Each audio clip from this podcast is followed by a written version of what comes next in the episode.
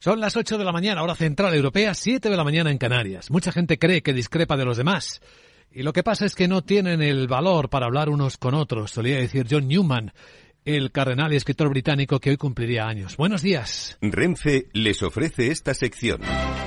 Dicen los futuros eh, del mercado europeo que las bolsas van a abrir dentro de una hora con ligeras caídas. En torno a la décima viene cayendo el futuro del Eurostox, 4.273 puntos, 6 abajo. El futuro del IBEX empieza a negociarse ahora mismo, veamos, con una caída de dos décimas, de 18 puntos, en 9.284, 9284.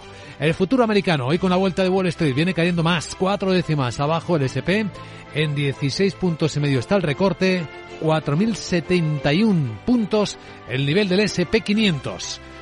Y en la escena, en el lado asiático, pues eh, lo estamos viendo también durante toda la mañana. Mercados mixtos, esperando datos PMI, que en el caso de Japón han sido malos para la industria, buenos para el sector servicios. Veremos los datos europeos en las próximas dos horas, junto con otros indicadores como el ZEW de la confianza de los inversores en un momento en el que, bueno, parece que hay expectativa de que quizá los tipos de interés van a subir más de lo esperado por la inflación que no se contiene y esto para también enfado de los usuarios de servicios bancarios que ven cómo los bancos no están todavía retribuyendo, salvo muy pocas excepciones, ilimitadamente los depósitos. Vamos a hablar de ello enseguida con nuestra invitada Capital, que viene reclamando esta respuesta que los bancos aún no están dando. La presidenta de Asufin, Patricia Suárez, estará en directo con nosotros en un instante y tras ella entraremos en la gran tertulia de la economía con Rafael Ramiro, David Vicente Henenberger y Miguel Córdoba. En este programa de radio que hoy tiene como invitados especiales también a las nueve y media, conversación a fondo sobre mercados, oportunidades y riesgos con el presidente de Renta 4, Juan Carlos Sureta. Bueno, y hoy un reencuentro extraordinariamente emotivo, porque va a estar con nosotros el gran maestro de los traders españoles, Antonio Say del Castillo, a las 11 de la mañana, aquí en Capital, la Bolsa y la Vida.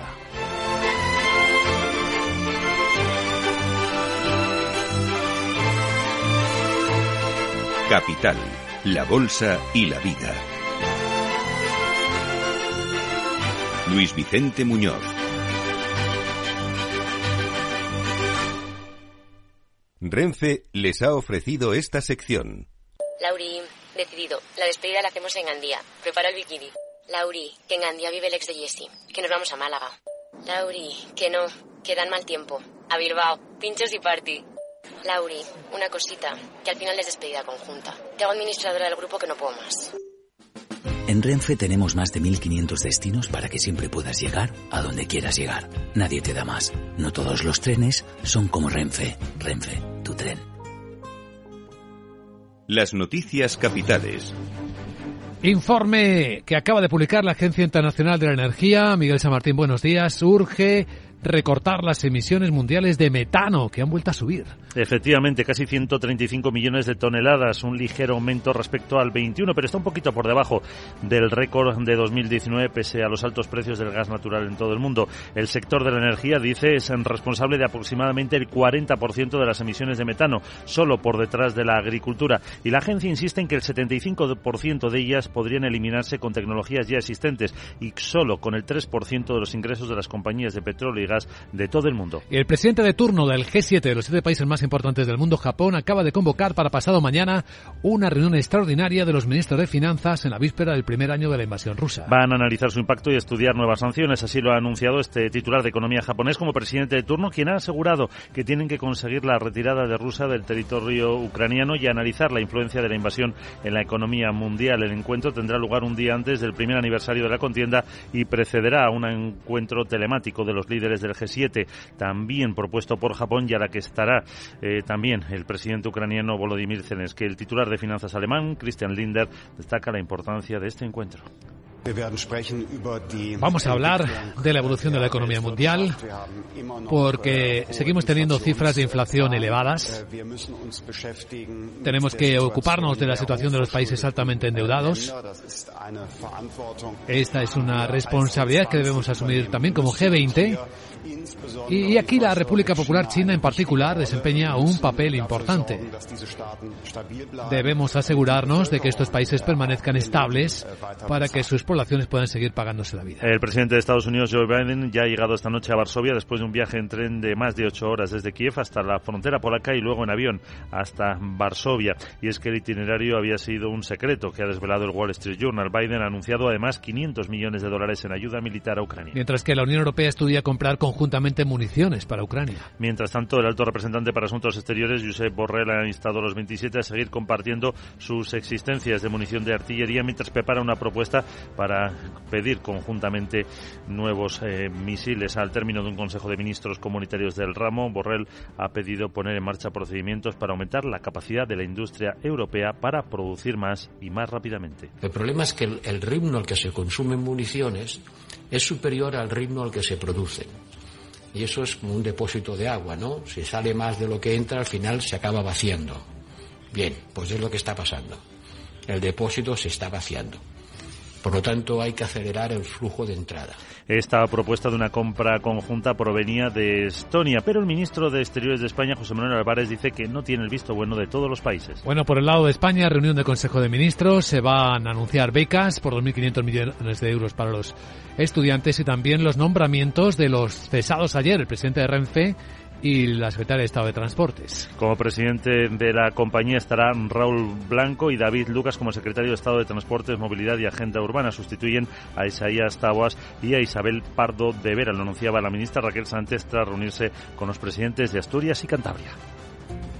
Y en la agenda del martes, que nos trae Sara Voz, buenos días. Muy buenos días. Voy sin dilación con mi agendón que te gusta un montón y toda y martes se publican los datos de PMI del sector servicios, manufacturero y compuesto de febrero para los que se esperan mejoras. En España el INE publica las cifras de negocio en la industria de diciembre. Sí. En Alemania conoceremos el índice ZEW de confianza inversora y hay emisión de deuda a cinco años. La OCDE publica las cifras del PIB en el cuarto trimestre y del conjunto del ejercicio 2022. Y en Estados Unidos además de los PMI llegarán datos de ventas de viviendas de segunda mano de enero. También publican cuentas Walmart y Home Depot. Bueno Luis Vicente vamos a escuchar a la presidenta de Asufin para ver si les hacen caso en sus propuestas para nosotros los consumidores vulnerables. Sí, El otro ¿eh? día fui al banco a pedir en tu nombre un préstamo y no Eh, me eh, lo dieron. ¿en mi nombre? ¿Te lo puedes creer? ¿O no? Y al final salí con una vajilla y una tele. Eh. Jeje, ya lo verás en tu cuenta. Bueno. Uy, uy, uy, que no lo sabías. Ay, Me voy, chao. Ay, qué peligro tienes, querida Sara. Enseguida saludamos a nuestra invitada, la presidenta de Asufin, y hablamos efectivamente de los depósitos que siguen sin retribuirse como se esperaba. En cuanto echemos un vistazo al tráfico en conexión con la DGT, Patricia Arriaga, buenos días. Pues algo ocurre con la conexión con la DGT. Vamos a intentar recuperarla.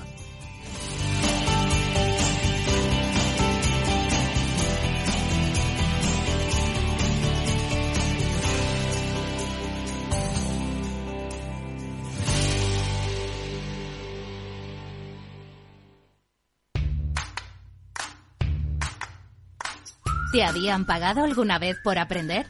Bueno, quizás tus padres te hacían algún regalito al finalizar el curso, pero ¿te habían pagado alguna vez 200 euros por aprender de trading? El broker IG lo está haciendo. IG está dando bono de 200 euros para operar en Turbo 24. ¿Cómo conseguirlo? Abrir cuenta real, hacer el curso de tres vídeos tutoriales y aprobar el test final. Más información en IG.com. El trading de Turbo Warrants, productos cotizados, está asociado a un riesgo elevado. En tiempos de incertidumbre, nuestra fortaleza es la estabilidad.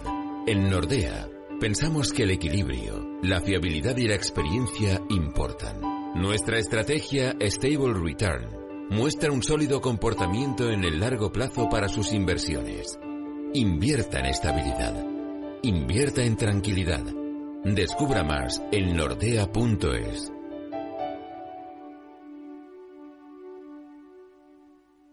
Conoce Cuchabank, el banco que firma la mitad de sus hipotecas por recomendación de sus clientes. Consúltanos directamente. Cuchabank, tu nuevo banco. Más info en cuchabank.es.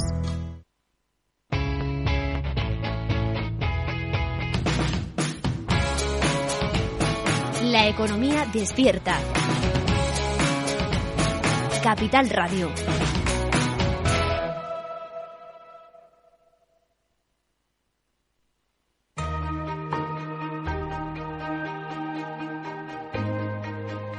La entrevista capital.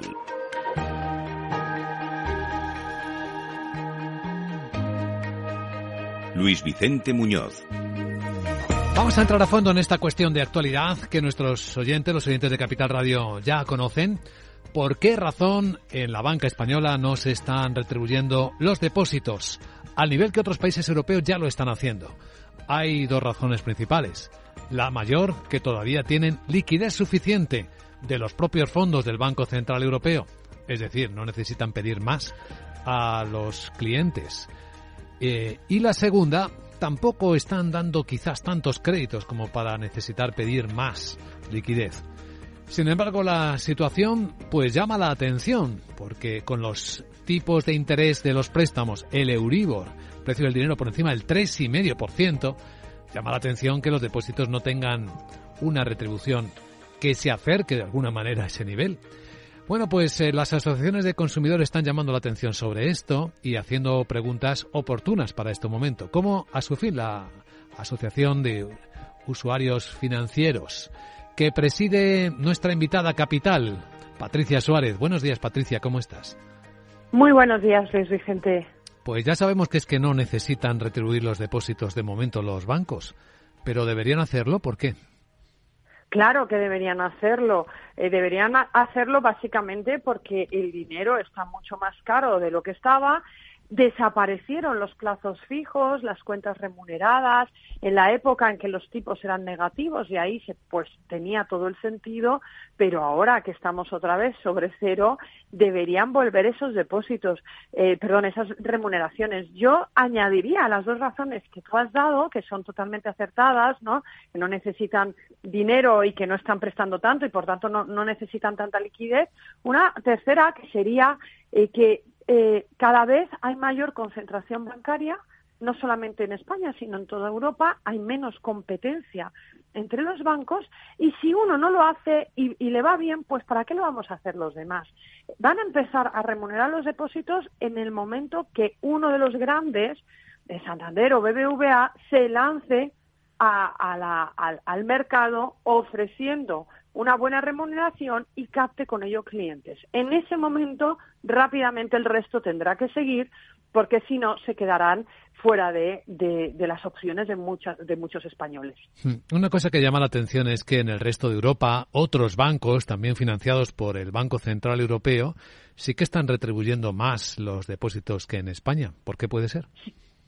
Sí, bueno, pues porque, porque eh, tienen, en, general, hay que decir que en España muchas veces, salvo en el mercado hipotecario, que es verdad que las hipotecas en España son muy, muy competitivas y, a un nivel eh, que podrían competir, digamos, a nivel europeo, en el resto, eh, tanto en los préstamos al consumo como ahora en los depósitos, siempre los préstamos a consumo son notablemente más caros que en Europa y los depósitos notablemente más baratos. Es decir, los bancos en España se sienten muy cómodos, no tienen competencia y no tienen por qué ofrecernos unos productos tan atractivos como el resto de Europa.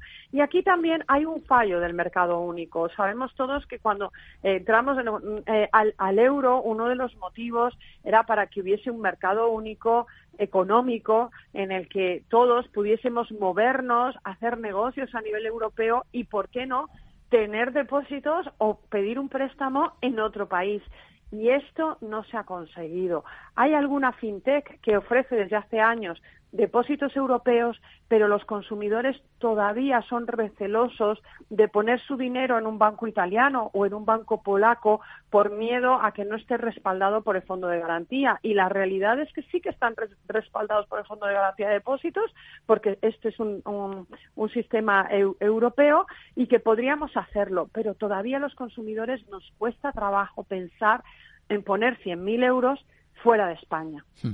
Incluso en observar la competencia que sí que puede haber por tamaño, porque los grandes efectivamente no están retribuyendo los depósitos, pero ya hay pequeños actores que sí empiezan a, mover eh, ficha con mejores retribuciones por encima del 2 y el 2,5%. ¿He visto algún caso?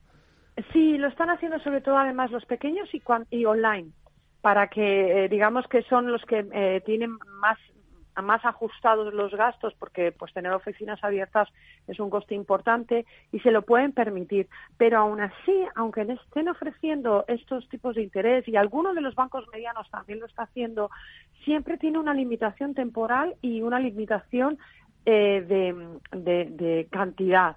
Es decir em, eh, estoy, tengo en la cabeza un ejemplo. Te remunera muy bien hasta 5.000 euros el primer año.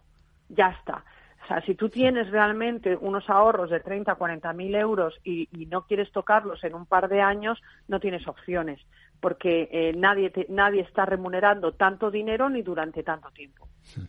Patricia, ¿qué está ocurriendo con las hipotecas ahora que está subiendo el Euribor hasta estos niveles y todavía le queda subida este año? Pues ahora hay un cambio total en la tendencia. Hasta ahora estábamos viendo una contratación masiva de hipotecas a tipo fijo, que era una buena opción porque estaban al 1%. Eh, cuando estaban al 1%, incluso en menos, en el, en el 80 he llegado a ver yo alguna hipoteca tipo fijo en los últimos años, eh, había los, los bancos presumían mucho de, de mirad qué baratas estamos dando las hipotecas y lo que no nos decían es estoy cogiendo dinero del Banco Central en negativo y hasta el, 1%, pues a cada, a cada hipoteca le ganó 1,5% o incluso 1,80%, es decir, ganaban. Pero era un producto muy, muy bueno para los consumidores porque una hipoteca al final es eh, a largo plazo y tener durante 20, 25 años una hipoteca al 1%, pues es una tranquilidad. Esto ha cambiado con los tipos tan altos, las hipotecas a tipo fijo supone cerrarte la posición al dos y medio, al tres, al tres y medio, que es caro, es caro porque realmente esperamos que los tipos no, no suban mucho más, subirán un poquito más, pero no mucho más, y que se controle la inflación y que incluso hay eh, analistas que hablan de que el año que viene incluso eh, volveremos a bajar, nunca a tipos negativos, pero volveremos a bajar. Entonces, lo que está pasando en el mercado hipotecario ahora es que la mayoría de la gente está contratando hipoteca a tipo variable porque espera que en los próximos años baje el tipo de interés y no tengan que asumir unas cuotas tan elevadas. Y quienes tienen hipotecas a tipo variable ya más antiguas y que están viendo el subidón rápido, están pensando en hacer amortizaciones anticipadas. ¿Cuál sería la opción inteligente para quien pueda amortizar? ¿Cuota, plazo, no hacerla quizás? No, eh, eh, amortizar hay que amortizar. El que tenga ahorros es una opción muy buena porque de esa manera eh, consigues mm, reducir los intereses que le vas a pagar al banco. Claro, aquí dice, amortizo y me reduzco la cuota o me reduzco el tiempo. Pues en realidad depende de tu situación. Si tú lo que necesitas es que te baje la cuota para tener un poco más de aire y llegar mejor a fin de mes, lógicamente esa amortización debes aplicarla a la cuota, siendo consciente de que eso significará que eh, seguirás pagando los mismos, o sea, no tendrás un ahorro en intereses. Tendrás un ahorro en la cuota todos los meses y tendrás más aire para llegar a fin de mes. El que pueda asumir la cuota a pesar de la subida, le interesa más bajar el tiempo porque con el tiempo lo que estás haciendo a la larga, a largo plazo, es ahorrar los intereses que el banco te cobra cada año. Y ahí te supondrá un ahorro real en el coste total de la hipoteca.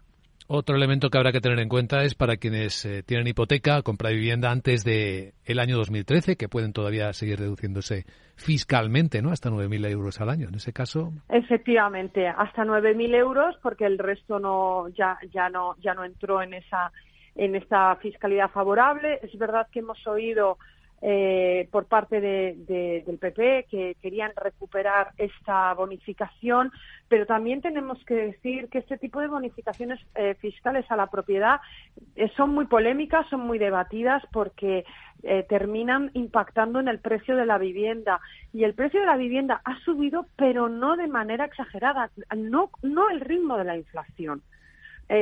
Ahora mismo, de, si comparamos el año 2021, 2022 eh, y ahora que estamos en el 2023 ha subido, pero salía el otro día un informe de Fotocasa que compensando la, inflación no llegaba ni siquiera al 2% la subida, era un uno y pico. Es decir, que la vivienda, los precios de la vivienda ahora mismo todavía se están moderando frente al de las hipotecas que sí que están creciendo pues de, una manera pues ya lo, ya lo hemos visto, de, negativos el año pasado al, al 3 que lo hemos superado ahora y que calculamos que en junio tendremos ya el 4%. Interesante análisis, sobre todo muy útil esta conversación que mantenemos esta mañana en Capital Radio con Patricia Suárez, presidenta de Asufin. Gracias, Patricia, por compartir esta, esta visión. Gracias. Un saludo. Muchísimas gracias a vosotros, Luis Vicente. Un saludo.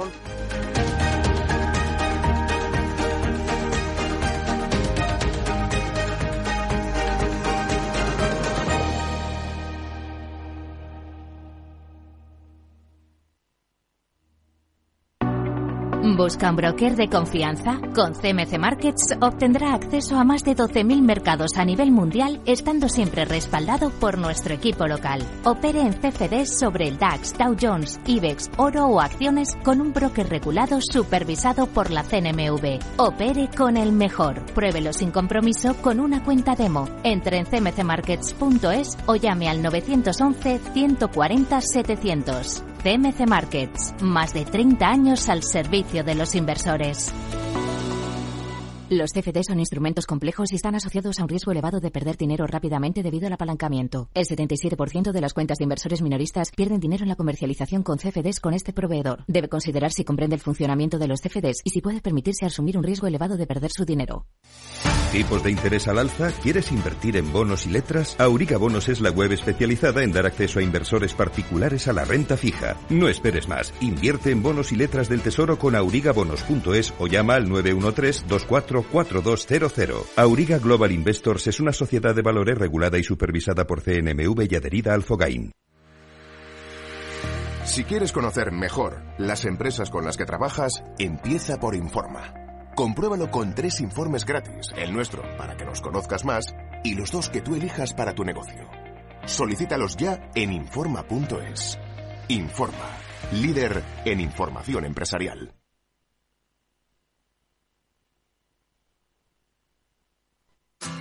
Si te gusta el pádel, en Capital Radio tenemos tu espacio.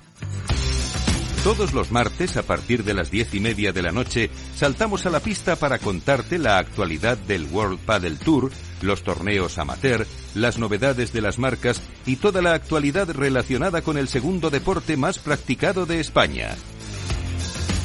Esto es Padel, los martes a las diez y media de la noche en Capital Radio.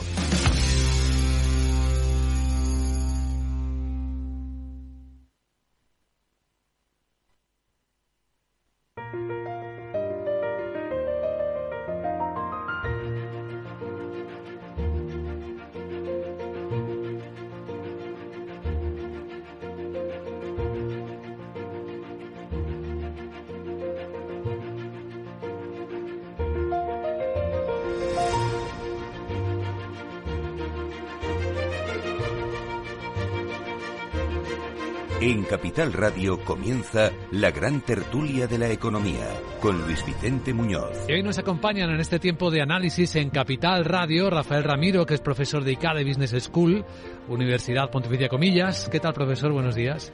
Bien, buenos días. Eh, yo que soy más que atlético antimadridista, un poco triste porque acaba en la noticia que se ha muerto Amancio Amaro, con 83 ah. años.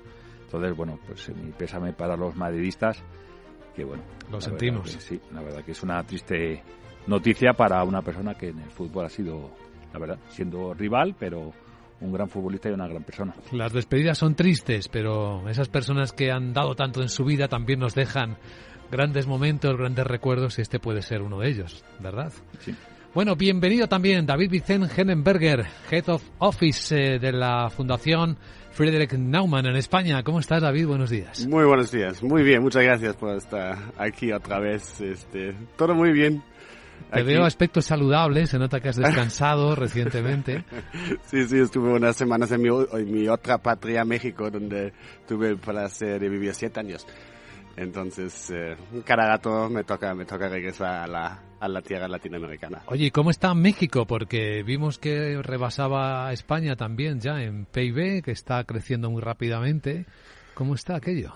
Bueno, eh, he intentado no leer tanto la sección económica en los periódicos mexicanos allá, pero yo creo que este está este sí aprovechándose también del eh, de la zona libre ¿no? con Estados Unidos y, Canadá, que Estados Unidos va bastante bien, eh, aunque la inflación otra vez está eh, arrancando un poquito más. Bueno, he escuchado a, AMLO, a López Obrador, el presidente, anunciar, confirmar que una fábrica de Tesla la iban a, construir en México.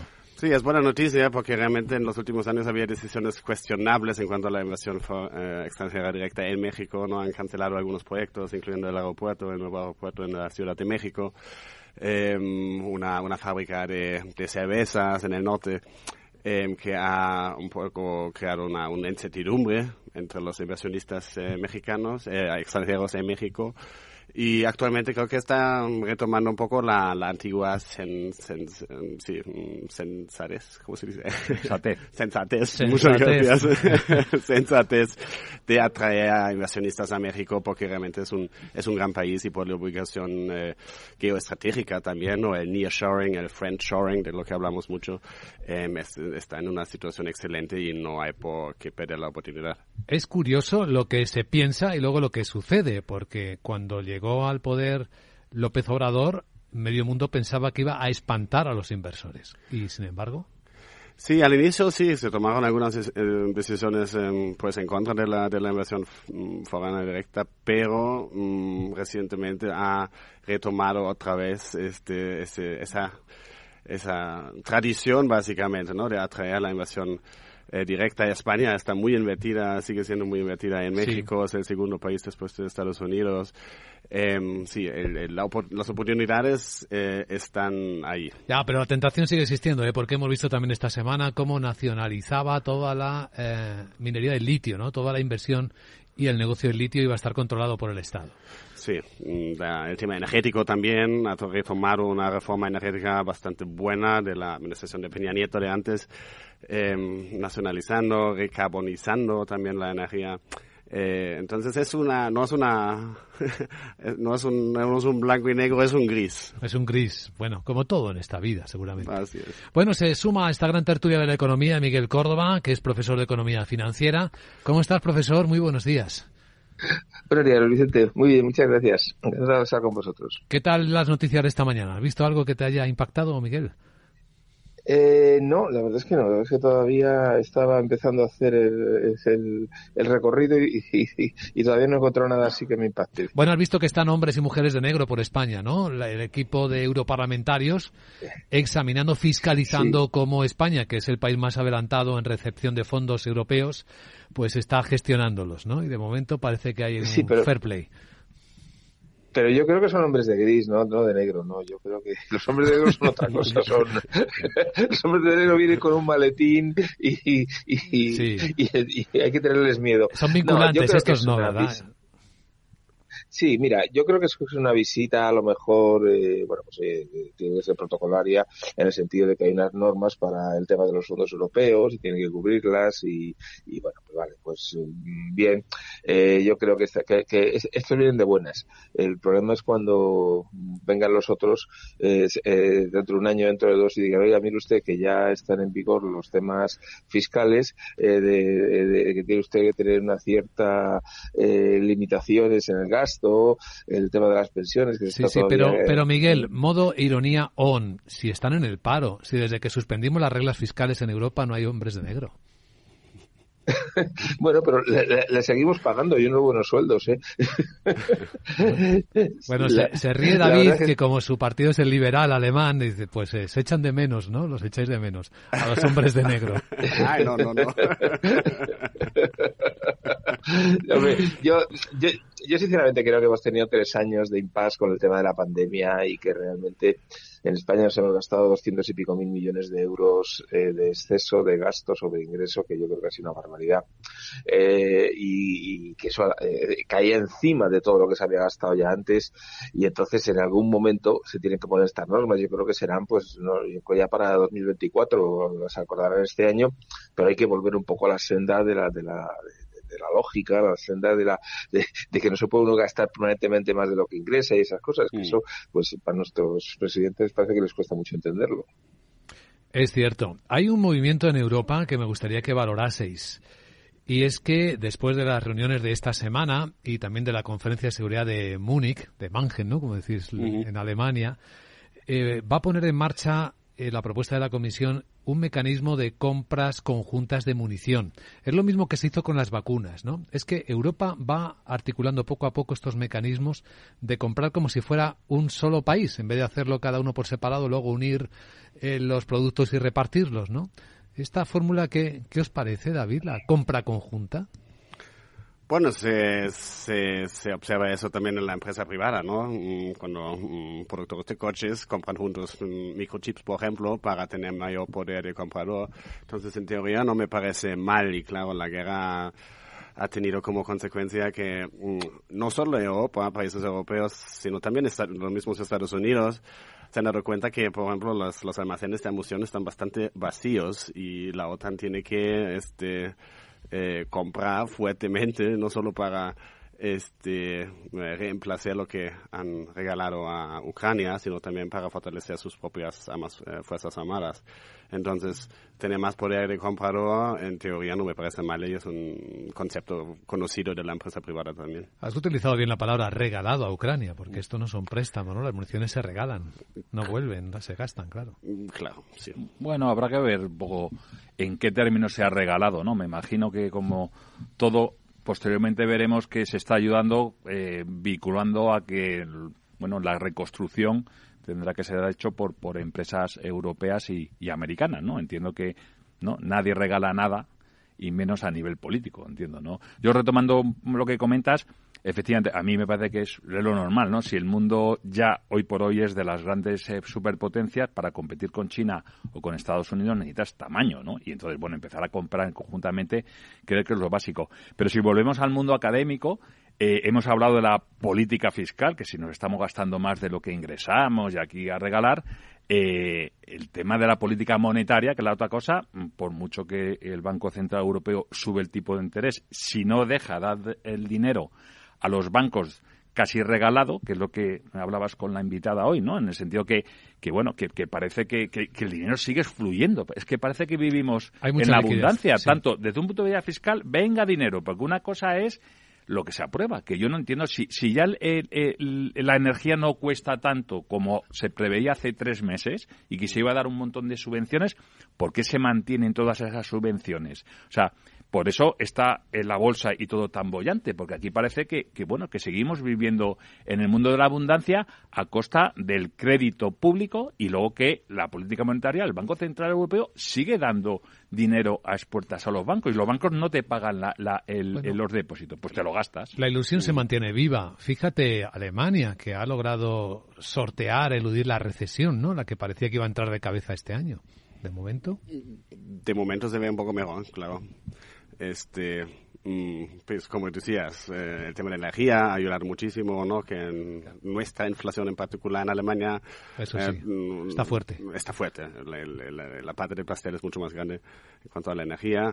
Eh, pero claro, también hay que, hay que decir en ese sentido que Putin ha es una guerra ya ha perdido y es la guerra de la energía, porque Europa ha sido bastante resiliente, han logrado en tiempo rápido, ¿no? Récord eh, de independizarse de la energía de, por parte de Rusia y yo creo que nadie en su mente sana va a regresar a importar próximamente y depender otra vez de Rusia en ese sentido.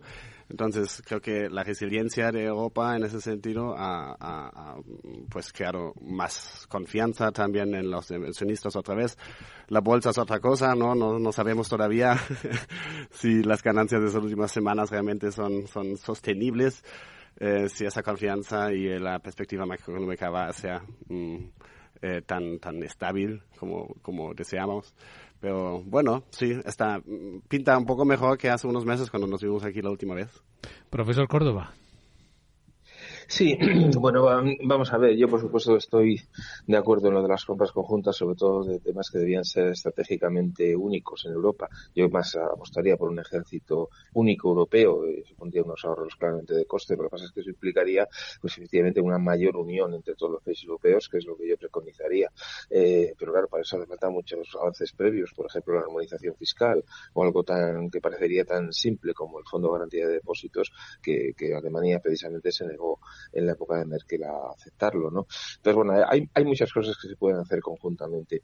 Y en cuanto al tema, al tema de las que comentáis de la política monetaria y fiscal, pues sí, efectivamente, la política monetaria es demasiado laxa y está llenando un océano de dinero que no es bueno para, para, para, para el tema de la inflación, ¿no? Eh, Luego, aparte, está, está la propia idiosincrasia de los países. Precisamente Alemania es un país que en los cinco años previos a la pandemia estuvo amortizando deuda. Ahora mismo el ratio de deuda alemán es del 65%, mientras que el español es el doble, está en el 113, 115%.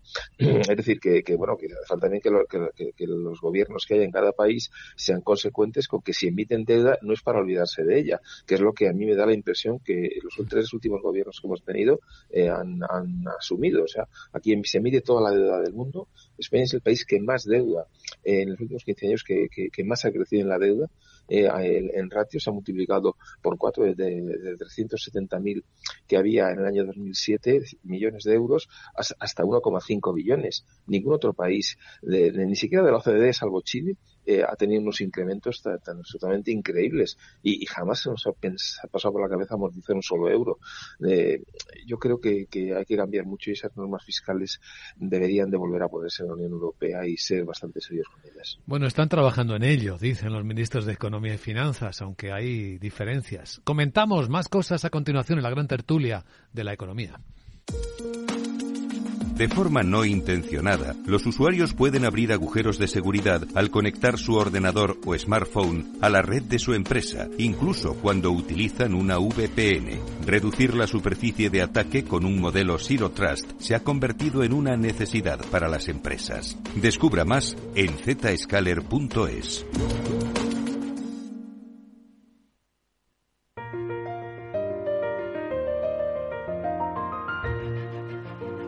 Aprovecho para adelantaros cómo vienen las bolsas de Europa este martes, con recortes en la apertura. Vemos el futuro del Eurostox que está cayendo cuatro décimas. Parece que un poco más conforme se acerca el momento. 4.263 puntos, un recorte de 16. El futuro del IBEX viene bajando 24 puntos, son tres décimas en 9.278. Y los americanos, ayer fue fiesta en Wall Street, hoy vuelven, pues el futuro del SP baja 5 décimas, 21 puntos. En 4.066 está el SP en un día de PMIs, de indicadores adelantados de las economías. A ver cómo salen en Europa. A partir de las 9 los tenemos. Datos que voy adelantando de las pantallas de XTV.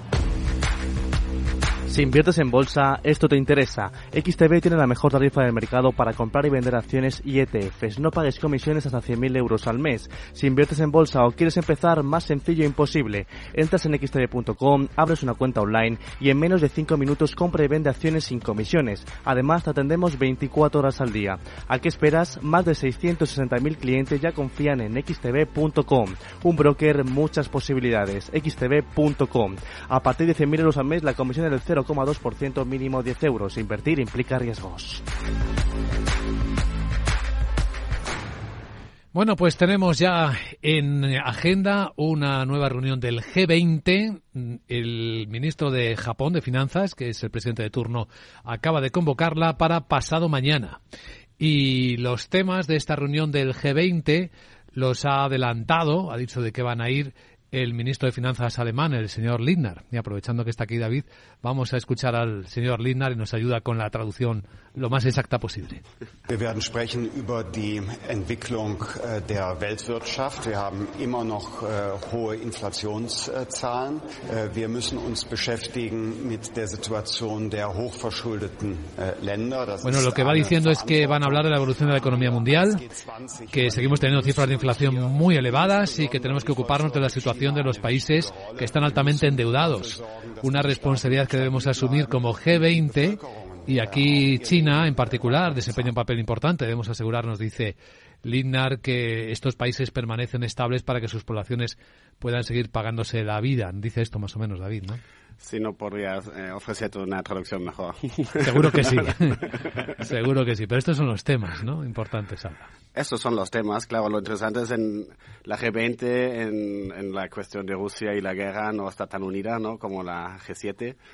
Em, entonces va a ser interesante ver un poco esas este, implicaciones de la guerra la, eh, y cómo los diferentes ministros interpretan el efecto de la guerra en cuanto al desarrollo económico global, porque claro, ahí en teoría todos están en el mismo barco, mm, pero no lo, pueden, no lo van a poder decir así. Sí, ahí está la equidistancia de China, Rafael. Sí, y yo creo que es importante, como comentas Luis Vicente, China, ¿no? Porque China con su programa de Belt and Road, ¿no? que ha estado durante los últimos 10 años dando muchos eh, préstamos a los países emergentes para todo lo que es el desarrollo de infraestructuras y a cambio obviamente tener ahí unos favores políticos y, y, de negocios, claro, se enfrentan que estos países no pueden pagar la deuda, ¿no? Y entonces tradicionalmente siempre en el mundo occidental pues se condonado la deuda, se reestructura, se hacen quitas y parece ser que China no está muy por la labor, ¿no? Y lo que no va a ser es que, bueno, que China cobre el 100% en principio y que el mundo occidental, yo creo que es uno de los temas que, realmente tienen que salir de ahí, ¿no? Si no, eh, de alguna manera hay un, desequilibrio en lo que es la parte de la financiación de los países emergentes, que yo creo que es un, un tema muy importante.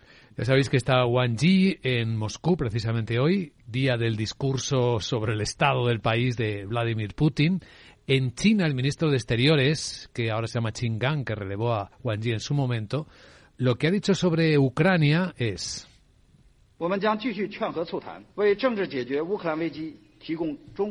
Esta traducción es un poco más difícil, pero dice que van a seguir instando a la paz y promoviendo conversaciones y aportando la sabiduría china para una solución política a la crisis de Ucrania. Junto con la comunidad internacional promoveremos diálogo, negociaremos y abordaremos las preocupaciones de todas las partes y buscaremos la seguridad común. En una explicación ha dicho que el propio Xi Jinping eh, ya planteó en su momento, y esto es muy curioso porque quizás no hay mucha percepción internacional, que planteó cuatro puntos sobre lo que debe hacerse, cuatro cosas que la comunidad internacional debe hacer conjuntamente y tres observaciones sobre la crisis. Lo que ha desempeñado, dice, para, para el resto del mundo China es un papel responsable y constructivo para eh, la distensión. No sé si creéis que lo está consiguiendo o no, porque es el país que en este sentido podría hacer más. ¿Nos parece? Yo tengo una buena traducción, ¿eh? y no sé chino. Es vamos a hablar y vamos a hacer lo que nos interesa a nosotros los chinos, y os guste o no os guste. Porque al final yo creo que esa es la política de los chinos. O sea, al final hablar, pero van a lo suyo, lo llevan haciendo los últimos 20 años y, y, en este caso claramente lo que le interesa es debilitar al franco occidental. Entonces, cuanto más se extienda el conflicto en, en Ucrania, bueno, pues más atención y más recursos se tienen que dedicar y por otra parte, pues el, eh, China puede crecer, ¿no? Entonces, yo no creo mucho en, en esas, eh, digamos, eh, propuestas de diálogo y de consenso de China, sino, bueno, más, más de lo mismo, ¿no? Miguel, Sí, bueno, vamos a ver, China es un país evidentemente diferente en materia eh, de, todo, ¿no? Respecto, sobre todo de filosofía, ¿no? Eh, ellos eh, tienen sus esquemas muy claros y, evidentemente mm, que Occidente se pegue con Rusia, pues incluso le beneficia porque obviamente pues eh, está consiguiendo petróleo barato, está consiguiendo gas barato y, para su, su gran industria manufacturera le viene de maravilla, ¿no? Es decir, que yo creo que efectivamente las declaraciones que hagan, yo creo que tiene un poco que ver luego con lo que hacen en Petit Comité allí en el Políbulo o algo parecido que tengan allí, ¿no? Eh, vamos a ver, a mí, a mí China, eh, hay, hay alguna cosa que, por ejemplo, me sorprende. China, como sabéis, tiene, tiene siempre un elevado superávit comercial porque es la manufacturera del mundo y, lógicamente, pues necesita a Europa, a Estados Unidos para venderle su producto. Por tanto, jamás va a llegar a, una, confrontación porque eso le, afectaría mucho. Pero hay algo que, a mí me sorprende. En 2007 prácticamente no tenía deuda, tenía eh, públicas, tenía 700.000 millones de, en, euros, un equivalente a euros, y, ahora tiene 12 billones. Es decir, eh, ha multiplicado su deuda de una manera salvaje a pesar de tener un, superávit comercial permanente. Yo creo que ese, ese, dinero, esa apelación a dinero, tiene mucho que ver con esa extensión que ha hecho de su influencia sobre Latinoamérica, sobre África o sobre los países de Asia Pacífico. Creo que geopolíticamente China se está posicionando, lleva muchos años haciendo una política, lo tienen muy claro. Eh, y bueno, el tema de Ucrania a lo mejor no se lo esperaba que lo hiciera así. Eh, no se puede permitir eh, ayudar directamente a Rusia, porque lógicamente sus grandes clientes occidentales pues probablemente le pondrían sanciones.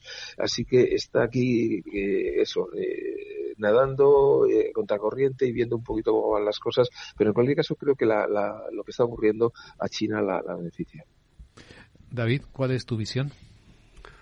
Pues yo creo que mm, el miedo de Ucrania y sus aliados es que cualquier diálogo, cualquier negociación en este momento mm, solo sirve realmente para darle eh, tiempo a Putin a reforzar sus, sus fuerzas ahí en la frontera y lanzar otra ofensiva eh, en unos meses. Entonces, en este momento, Ucrania no, no puede tener interés real en, en negociaciones aparte de la aparte de la cuestión territorial que, tampoco mm, le, le, conviene entrar en ningún tipo de eh, este, negociación.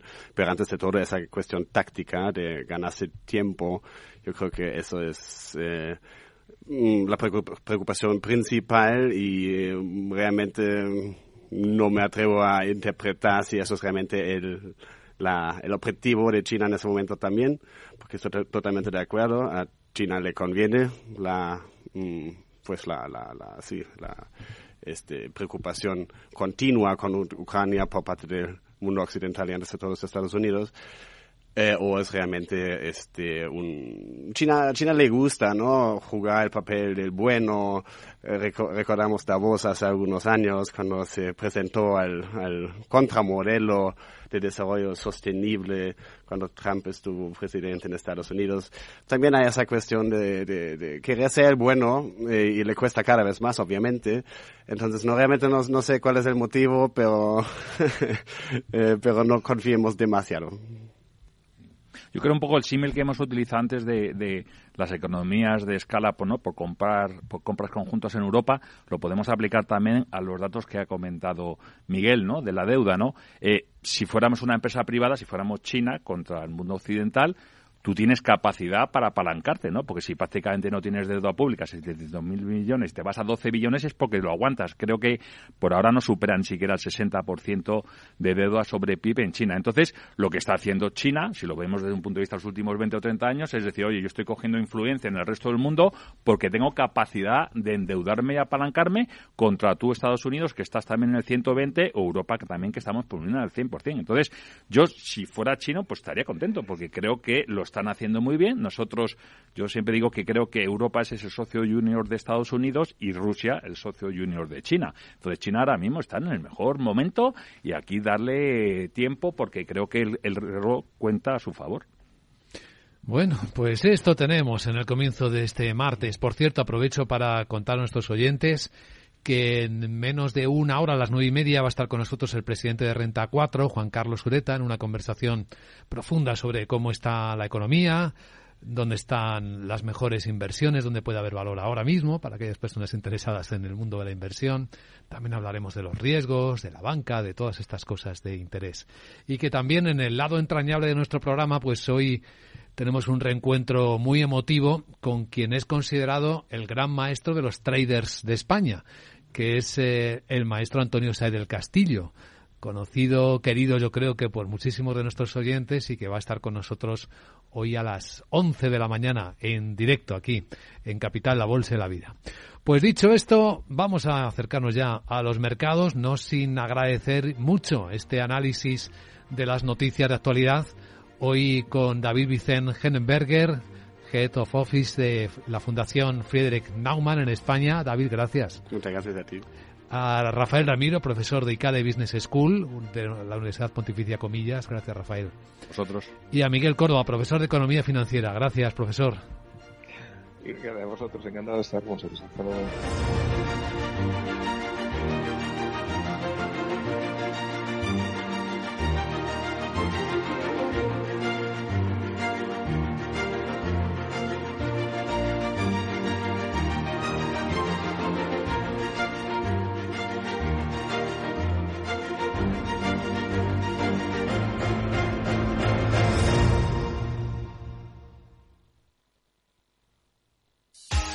DEPAM, 150 años de consistencia en gestión de fondos de inversión y mandatos. Optimiza tu cartera con nuestras especialidades en renta fija, renta variable e inmobiliario cotizado. Consulta depamfans.com y a tu asesor financiero. DEPAM, confianza y conocimiento. Mario, que eso de que no te da tiempo a pillar el tren. No te preocupes, que lo he mirado y hay un tren cada hora. Así que nada, salsero, duchita fría, cafetito para la resaca y ya te estás viniendo que está tu ahijado y toda su clase esperándote. Niños, saluda al Tito. ¡Tito! En Renfe tenemos la mayor frecuencia de trenes de este país. Nadie te da más. No todos los trenes son como Renfe. Renfe, tu tren. ¿Te interesa la bolsa? Invierte en acciones y fondos cotizados sin comisiones hasta 100.000 euros al mes. ¿Has oído bien? Sin comisiones. Más de 550.000 clientes ya confían en XTB. Abre tu cuenta totalmente online. Un broker, muchas posibilidades. xtb.com. A partir de 100.000 euros al mes, comisión del 0,2%, mínimo 10 euros. Invertir implica riesgos. Somos una comunidad que no necesita filtros, con seguidores de todas partes del mundo.